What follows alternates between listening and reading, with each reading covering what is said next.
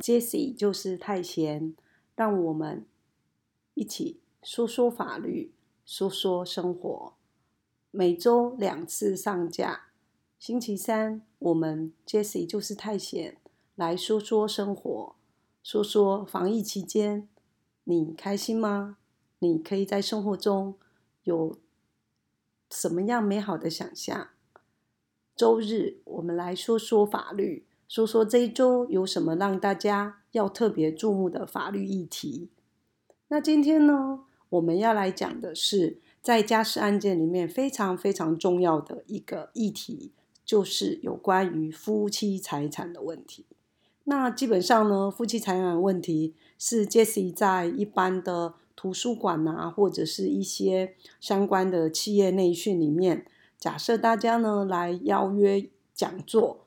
那一般，嗯，如果大家是要一般的法律常识，其实通常大家呃反应最好的第一个是有关财产继承的议题，那第二个就是我们今天要讲的有关夫妻财产制的问题。那为什么会特别想要讲一下说夫妻财产制？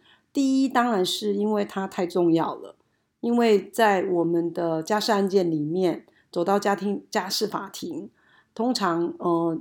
有两个很大的议题啦，一个就是孩子的问题喽，啊，就是可能为了争孩子的监护权，呃，比如说先前大家在媒体上看到贾静雯啊，为了争吴吴桐妹的案子，可能吵了好好大的一阵子这样子。那另外呢，有关财产继承的当然就更多了，比如说，呃，最近大家应该有在新闻上看到说比尔盖茨离婚了。好，当然那 你会讲说。比尔盖茨是首富嘛？是，而且是世界首富，还不是台湾首富而已。那他的财产的议题当然是很大的。可是，纵使是我们平凡的老百姓，你不要看说我们有一些当事人，他可能走到台湾的家事法庭里面，他的财产没有像呃比尔盖茨那么多，可是就是说要来换算一下，要来怎么分财产，那你知道吗？其实有些人只是台湾的财产，还不是有一大堆海外财产，像比尔盖茨可能全世界的资产要来计算，可能都不一定算得清楚。况且是比尔盖茨的例子嘛，所以呢，我们就不用想比尔盖茨这么大的财产要争议的问题，就想想，假设我们只是在台湾的一般的夫妻，那假设要离婚的时候，夫妻财产怎么分呢？那你会想到说，那一般的夫妻。现在还媒体上还常常报道一个，呃，台湾人的离婚案件，那当然就是福原爱夫妻的离婚案件啦。那这这个部分，他们究竟有没有离婚？那姑且让我们看下去。好，那将来他们离婚呢？想必他们的夫妻财产的问题也是要非常相当好好处理的一件事情。无论他们是透过法院的。呃，判决或者是说双方协议的方式，反正呢，呃，在我们的家事案件里面，在我们台湾家事事件法里，你如果一对夫妻离婚了，好，那你就要来算相关的财产的争执啦。在我们的亲属法里面都有相关的规定。好，那怎么分？事实上，这样的议题也是啊，我们很多的。人其实很关心的，因为你可以想象一下，假设你跟一个人结婚，可能二十年、三十年，你们的资产有相当的累积，那加上比如说，哦，三十年前你在新一区的房子可能没有那么值钱，可是三十年后的今天要离婚了，那财产当然有相当的增值。那这些财产到底要怎么分？该怎么分？那假设你是太太，你分得到吗？那如果先生刻意的隐匿财产，你怎么办？你分不到怎么办？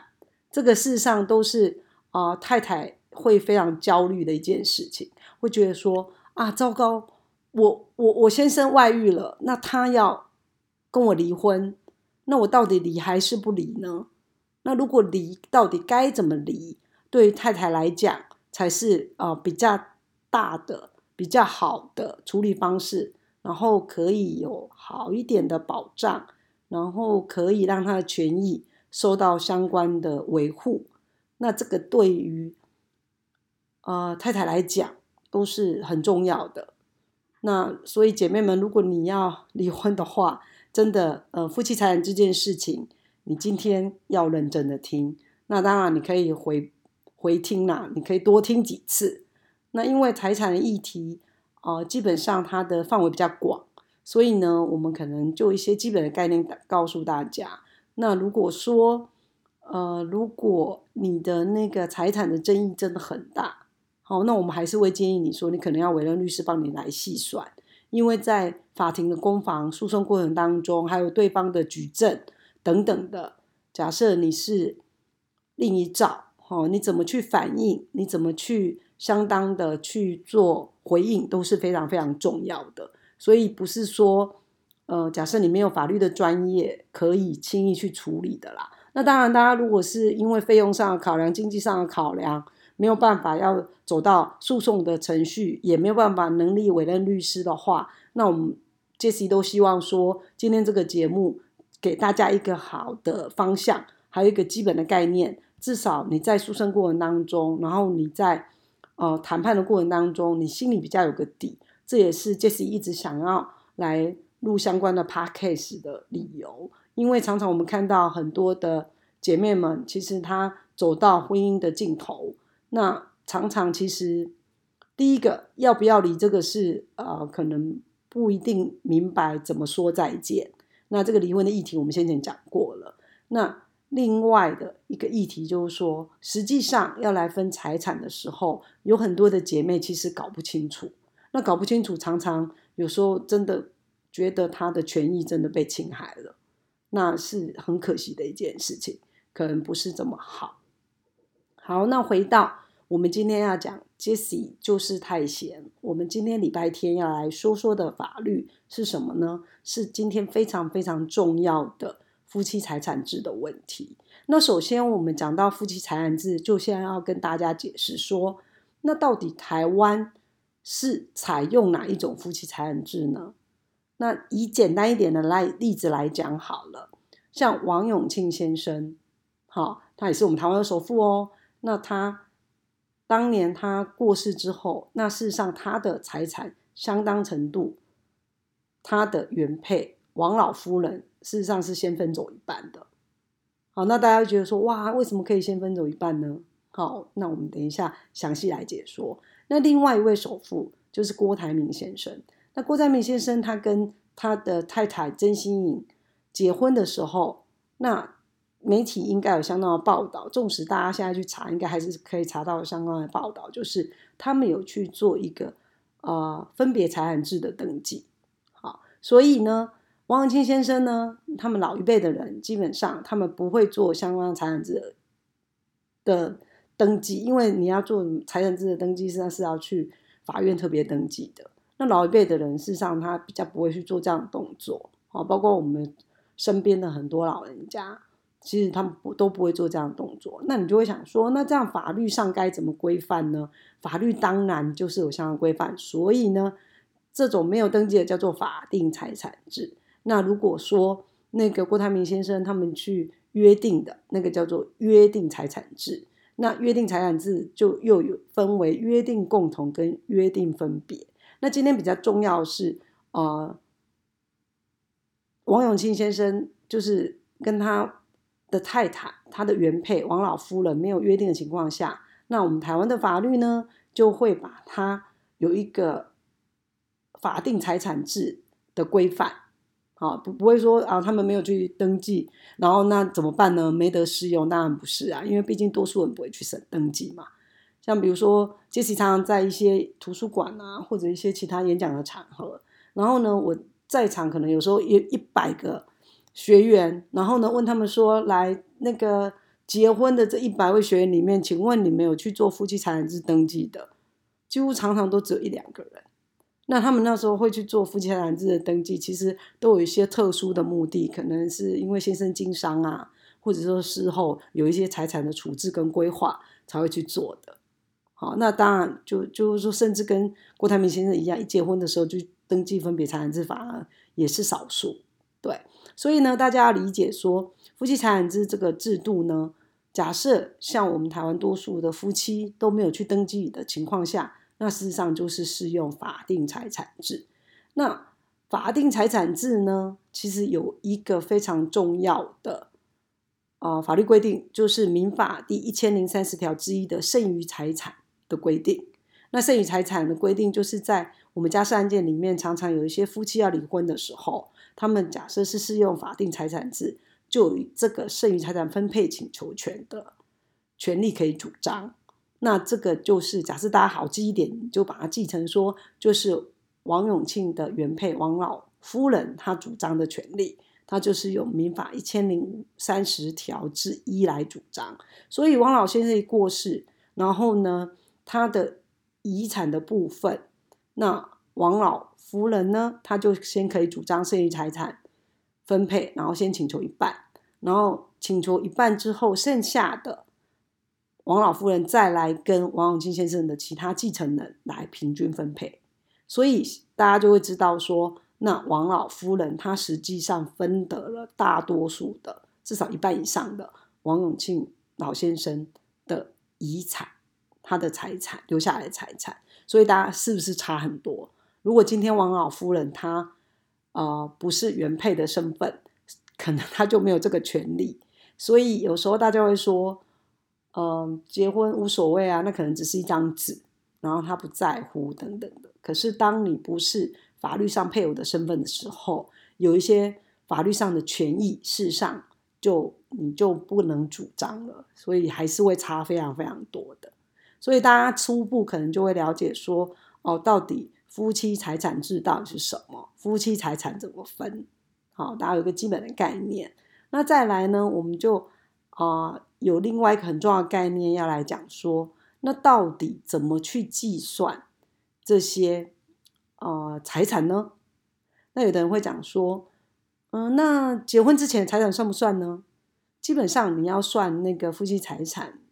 然后法定财产制里面的剩余财产分配请求权，你婚前的财产是不能算的啦。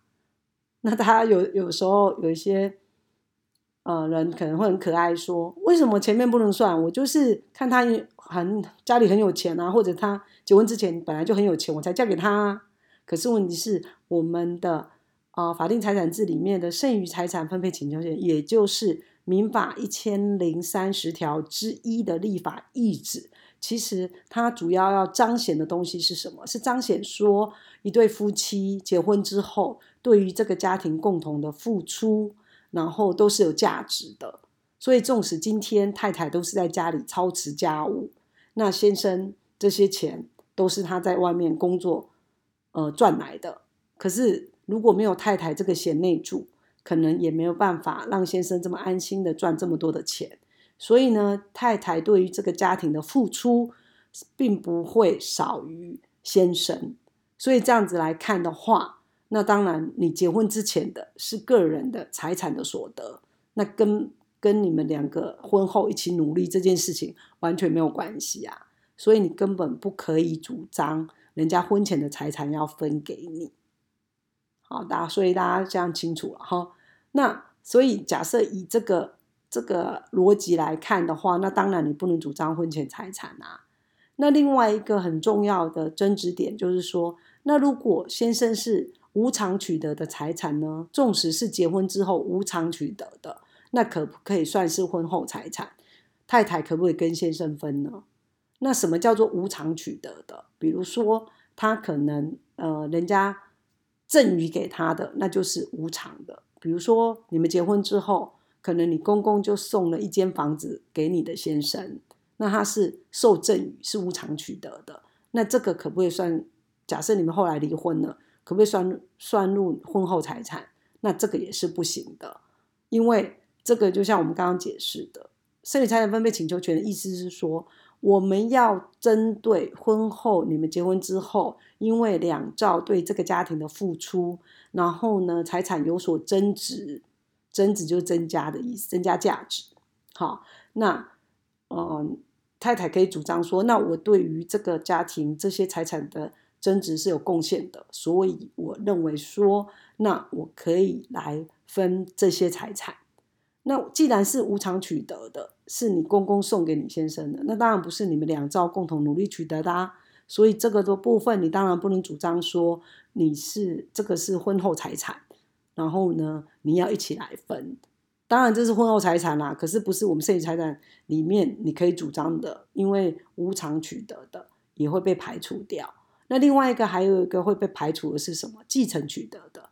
继承取得，比如说，假设你先生有信义区三间房子，那事实上这个不是你们结婚之后用你们结婚之后努力赚的钱买的，是你的公公也许过世了，然后遗产留给你先生的。那这个部分你也不能主张是婚后的财产要求分。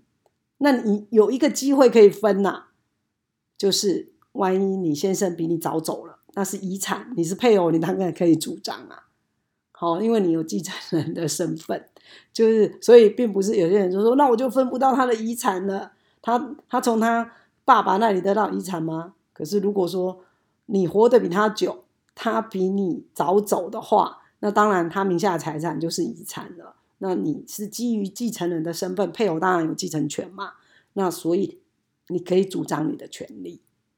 好，所以大家就知道喽。基本上，呃，剩余财产分配请求，民法一千零三十条之一的剩余财产分配请求，我们先要去理清楚的是说，那到底池子里面有哪些鱼啊？有多少鱼啊？哪些鱼是可以分的？好，那如果说这个这些财产是婚前的，那你不能主张。那婚后呢？假设是无偿或继承取得的，你也不可以主张。对，那大家这样，大家应该就很清楚。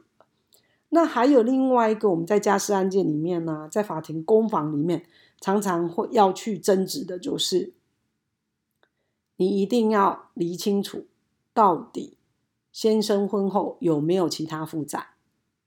因为如果剩余财产分配请求呢，是指说，呃，婚后财产，然后呢，双方扣除债务之后，差额的一半，就是多的人要给少的人。那所以我们在实物上常常会看到有一些先生，他就会故意做假债权。什么叫做假债权？比如说他就会说啊，他欠欠那个外面的哪一个女生多少钱啊？然后我们有时候都会开玩笑说，对，就是欠外面狐狸精什么三千万、五千万的。那假设他的资产就是五千万，欠外面狐狸精五千万，那他先生的婚后财产是不是零？那零减零还是零啊？那假设你的财产也是零，那等于他就完全不用给你来。那如果说今天先生的财产是五千万，那是他说他有欠外面的负债四千万，那就剩一千万哦。那假设太太婚后的资产是零，好，那一千万减零就是一千万，一半是多少？五百万。那本来先生呢是应该给太太五百万，假设他做了假债权，说他欠债五千万。等于就不用给太太钱，所以大家就知道这怎么换算了吧。所以常常我们在呃家事案件的离婚案件的剩余财产分配请求里面，我们常常都要去帮忙翻出到底先生名下还有哪些资产，婚后有哪些财产，然后那个债务到底是真的还是假的。好，那有时候真的就会被发现是有一些假债权。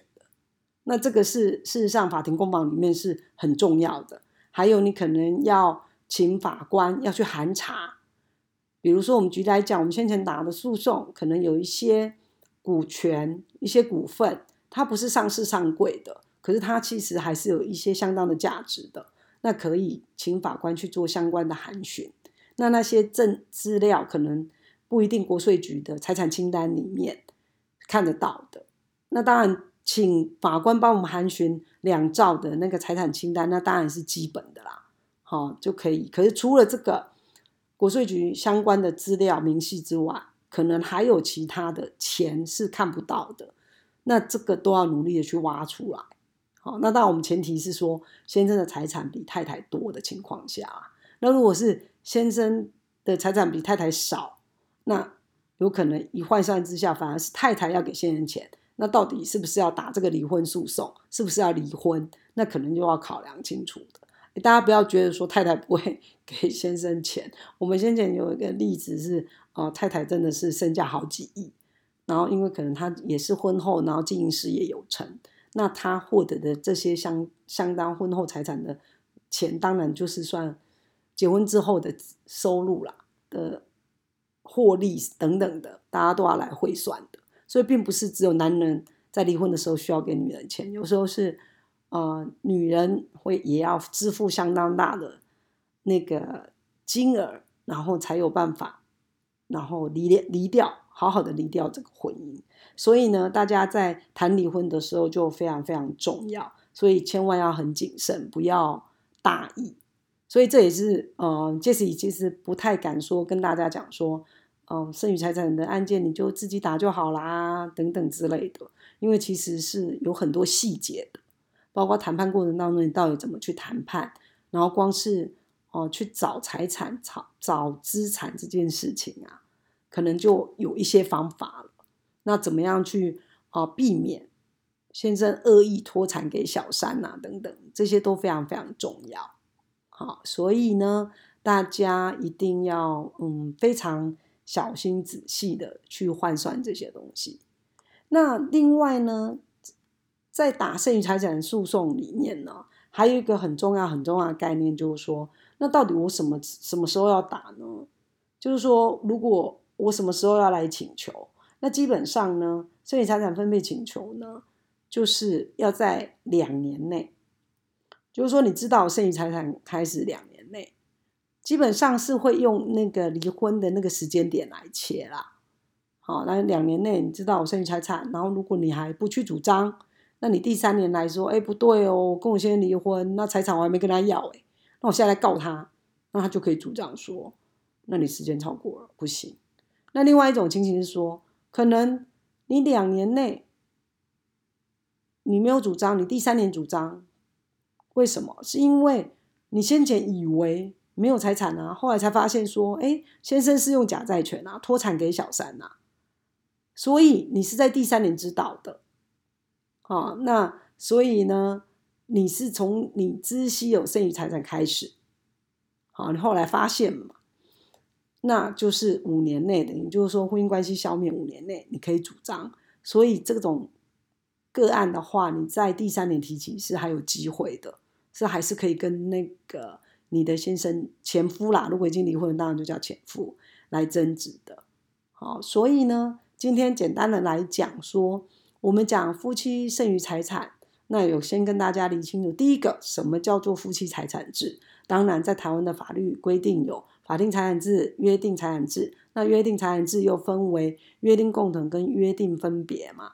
那我们用名人的例子来举例的话，那夫妻财产制的法定财产制最有名、最有名的例子，当然就是王永庆老先生的例子嘛。因为王老夫人确实在王永庆老先生过世之后，他分得呃相当多的遗产，好，那当然就是他主张剩余财产分配请求，先拿走一半，然后再用继承人。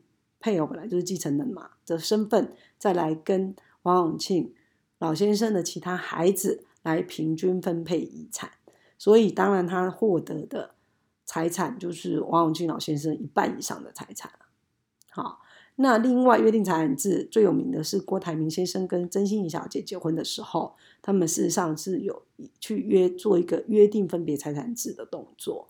那有去约定呢，那就不是法定财产制。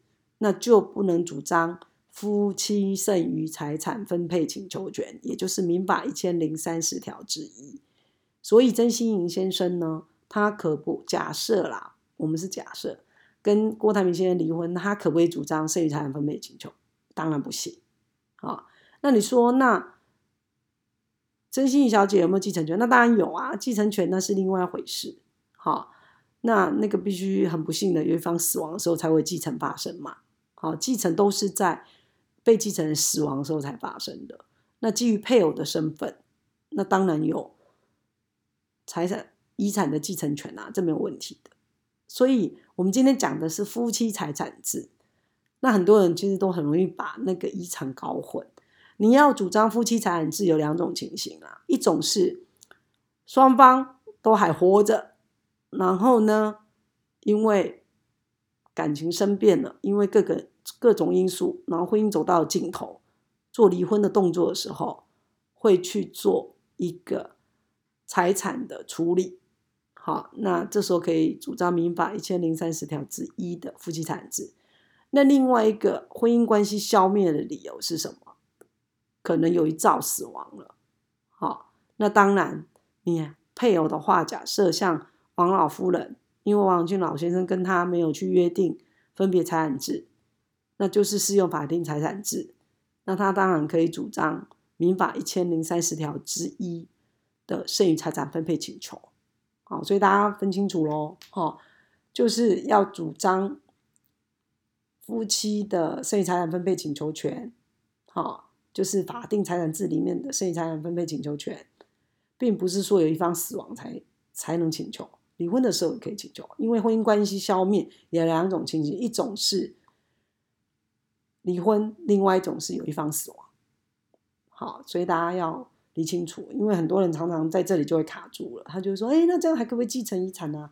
当然可以，遗产是另外一个议题，这次会用另外一个时间来跟大家好好谈谈。今天我们先讲这个最重要的，就是夫妻财产制里面，在法定财产制里面的剩余财产分配请求权最重要的。所以，请大家，哦，最后一个还有一个重点，就是说，哦，你要两年内主张哦，这非常非常重要。请你不要在权利上睡着，因为我们的法律呢不保障在权利上睡着的人。这是假使案件，假设你在权利上睡着，你都你自己的权益你都不主张，你跟你的先生已经啊努力工作在一起，为家庭付出三十年，那今天他跟你离婚，或者是说他因为不幸死亡了，那你都没有主张你的权利，那法律我们国家的审判的制度。又为什么要保护你呢？因为你在权利上睡着了，所以你以前没有听 Jessie 的，就是太闲的节目就算了。你今天听了这一集，你就一定要好好牢牢记住，请你不要在权利上睡着。你今天你在权利上睡着，就没有任何人可以帮你，那你也不能有任何的抱怨，因为这是你的选择。那我们希望。听过 Jesse 就是太闲说说法律之后，你的权利放弃这件事情，并不是因为你不懂法律而被放弃了，而是因为你了解法律，你选择不主张你的权利，哎，这也是一种选择啊。好，那那是你你的选择，当然都 OK，因为你是非常自主的决定你自己要什么，不要什么。那跟你根本不懂法律，或者可能被人家蒙了，然后就随随便便签了离婚协议书，那是两回事。我们不希望说你在听了 Jesse 就是太闲说说法律，你已经有法律概念的情况下，结果你还要被别人蒙了，那就有一点可惜喽。好，所以呢，我们今天用简单的、简单的。解释，希望大家理理解初步的概念。什么是夫妻财产制？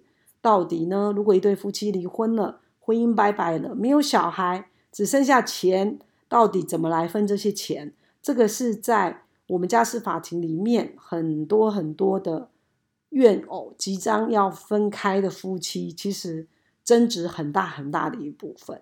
那希望大家都有基本的概念。那。当将来万一你要走到家事法庭的时候，将来万一你没有办法请律师，那你你请律师，律师就帮你算得清清楚楚。那你没办法请律师的情况下，你要自己去主张你的权利的时候，这些都希望说你可以好好的帮自己主张权利，捍卫自己的权利，因为这是你应得的。你的人生的三十年精华岁月，可能在这个家庭里面付出，那其实你是有相当贡献的。因为我们常常看到一些。啊，夫妻财产争执的案件里面，先生常常都会非常大声的讲说：“这都是我赚的钱。”可是事实上，我们民法一千零三十条之一的法定财产制里面的剩余财产分配请求的立法意旨不是这个概念，并不是说谁赚的钱就是谁的，因为夫妻是一体的，你们走进婚姻的关系里面，就是要为这个家、为这个婚姻共同的付出。那不管你在外面。非常辛苦的赚钱，或者在家里非常辛苦的操持家务，对于这个家庭，然后对于这个婚姻都是有一样的贡献的。好，并不是说哦，先生赚的钱就是他的钱。所以呢姐妹们，你要有基本概念。如果真的走上离婚之途，假设你先生真的在婚后有赚了一些资产，然后呢有一些财产的所得，那那些你是可以主张你的权利的。千万千万，最后再提醒大家一次，请你不要在权利上睡着。如果你在权利上睡着，你都不主张自己的权利，没有任何人可以为你伸张你的权利，好吗？好，Jesse 就是太闲。今天说说法律，希望大家对于夫妻财产，然后怎么主张民法一千零三十条之一的剩余财产分配请求，都有初步的概念。那基本上呢，我们的文字档会放在呃这些律师的小律师劳工站起来的部落格里面，然后呢，有些专题也会尽量提供一些例稿给大家参考。比如说，讲我们来讲那个，呃，离婚协议的时候，怎么谈离婚的时候，我们就会把简单的离婚协议书，然后给大家参考。我们讲探视权，我们就会提供简单的探视权的范例给大家参考。然后我们讲访视报告的时候，嗯，可能会让大家有一些基本的概念。那或者是说有一些相关的诉状可以给大家参考。那目的就是希望大家假设了，呃，听完这些律师就是太闲的节目，然后你可能要走到诉讼，要走到法庭里面，然后你也没有办法一时半刻没办法请律师的话，那都希望对你有帮助。那希望大家，呃，有任何的问题都可以留言给 Jesse，那我们可以进行讨论，也可以加入 Jesse FB 的私。粉丝私密的粉丝，然后呢，有一些相关的议题，大家都可以好好的来聊聊。那我们今天就说到这喽。